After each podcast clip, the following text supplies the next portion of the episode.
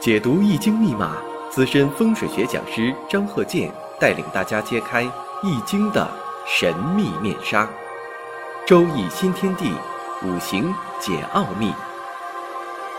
请听周易五行。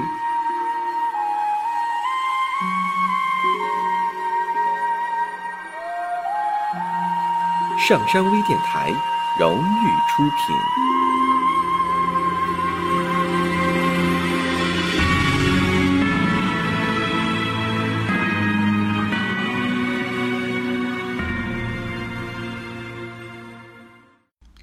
大家好，我是张鹤剑。周易五行，下面呢，我们接着上一堂讲一些定义性的这些问题。上一堂呢，我们讲到了，你像这个正星多于偏星，或者是偏星多于正星。什么叫偏星正星啊？上一堂我也讲过。另一个呢，我们再看一下，你像这个食神呢与正财之间的关系啊，伤官呢与偏财之间的关系啊，如何去判断？职业上的选择，学业上的选择，你说这个，呃，将来呢选这个专业了，选哪方面专业给孩子，这也是判断的一个方向。否则的话呢，有很多这个孩子啊，不知道要学什么，也不清楚他喜欢什么，没有个目标和志向，这样人呢也是大有人在。下面呢这一堂我们讲一下，你像这个偏星，偏星啊，如果是多于正星，正星啊，上一堂呢我们也讲过。下面呢，复习一下，像这个食神、正印、比肩、正财、正官，这就叫正星，其余的就是偏星。这个正星和偏星啊，与这个纯阴纯阳它不是一回事情啊，大家一定要记住，它不是一个概念。那如果是这个生日五行当中偏星多于了正星，达到了百分之七十以上，你看这个。偏星啊太多了，达到了百分之七十以上。那有的朋友又问了，那这个藏在地支当中的天干算不算呢？也算，只是说力量要小一些，透出天干的力量要大一些，而且呢地支本气这力量要大一些。那么偏星多的，你像这个伤官呐多的人，这就是啊属于一个偏星啊。还有这个有偏财的，有偏官七煞的。有偏印的、劫财的，哎，这个都叫偏星。那大家可以总结一下，因为我讲课呢，很多都是啊经验呐总结出来的，我几十年的经验。所以呢，有的书上啊，这个没有我这方面的理论。现在很多书呢，都是完全照搬古人的一些理论，再加上他个人的一些见解，个人见解呢也对，但是呢，我总结这个是我独家的方法。所以我们看偏星比较多，那么这个人呢，精明、敏捷啊，聪明不过伤官嘛，伶俐不过七煞嘛。那么呢，我们再看，在这个工作当中，特别有竞争，特别有这个竞争之心、名利之心，那总是说的这个看别人怎么好啊，他就啊挺生气的，羡慕、嫉妒、恨的啊，这种情况就来了。另一呢，偏星多的人容易掌握局势。有的时候，这个偏星啊也有优点，各种星它都有优缺点，没有一种说这个就好，那个就纯坏，没有的。你像说有这个很多呃比较有能力的人物啊，偏星都多，怪才有很多是怪才、奇才啊，天才他也有啊，那都是多偏星的。如果说，太极端了，就变成什么呢？专营、计较，容易接受贿赂、接受人情，或者是他也会这方面，这就比较极端化了。但是这有好处，因为什么呢？有些工作需要这种人。你太这个本正了呢，有些工作他做不好，所以需要一些有创造能力的、有怪才能力的、奇才的、专业性的啊这些人才，人家他就会这个。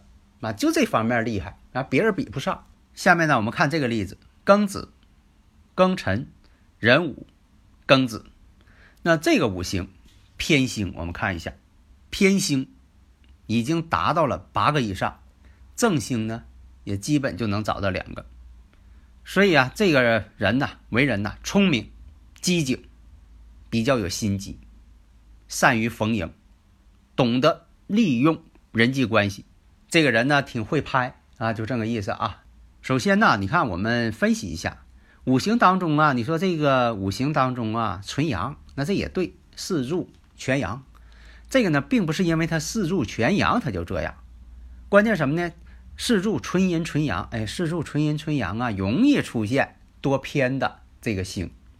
啊，在理论上是成立的。你像这个，不管是全阳啊、全阴，你换成全阴，它也是形成这种情况。你像这个年上是庚子，那庚金呢偏印呢，因为它日主是壬水。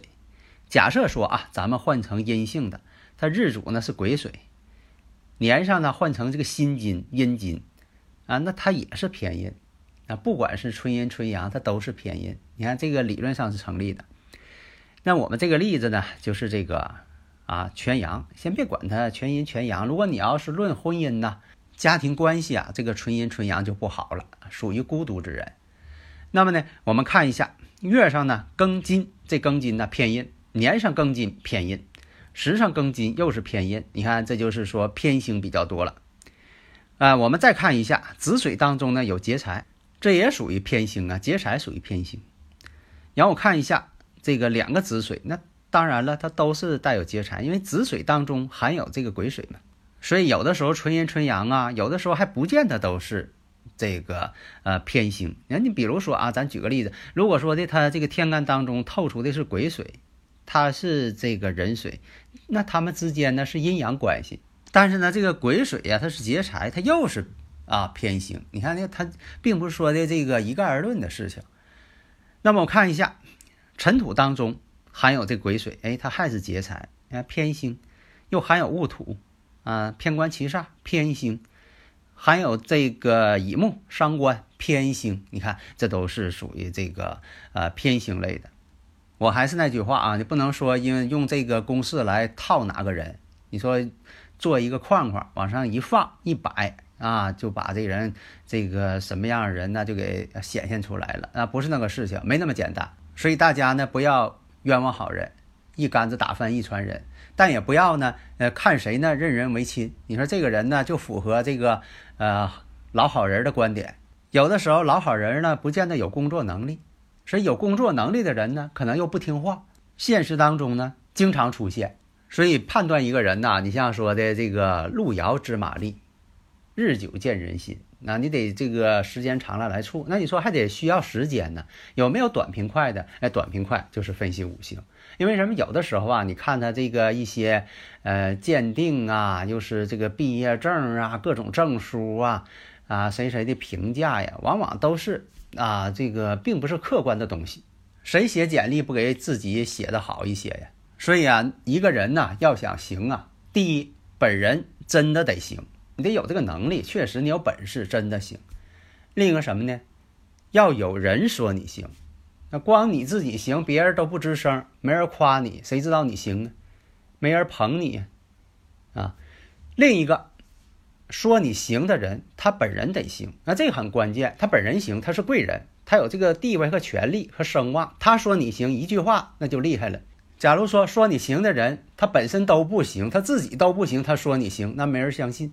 另一个还要自己说自己行，那你光说这个，呃，自己行，你不吱声，你是个隐士啊，这个真人不露相嘛，讲究，啊，是露相不真人的，现在可不行，啊，酒好也怕巷子深，所以呢，你必须得表现自己，你写一个这个简历，你肯定往好了写呀，你整的太谦虚了，你就认为你不行呢，谦虚本身就是不自信的表现呢。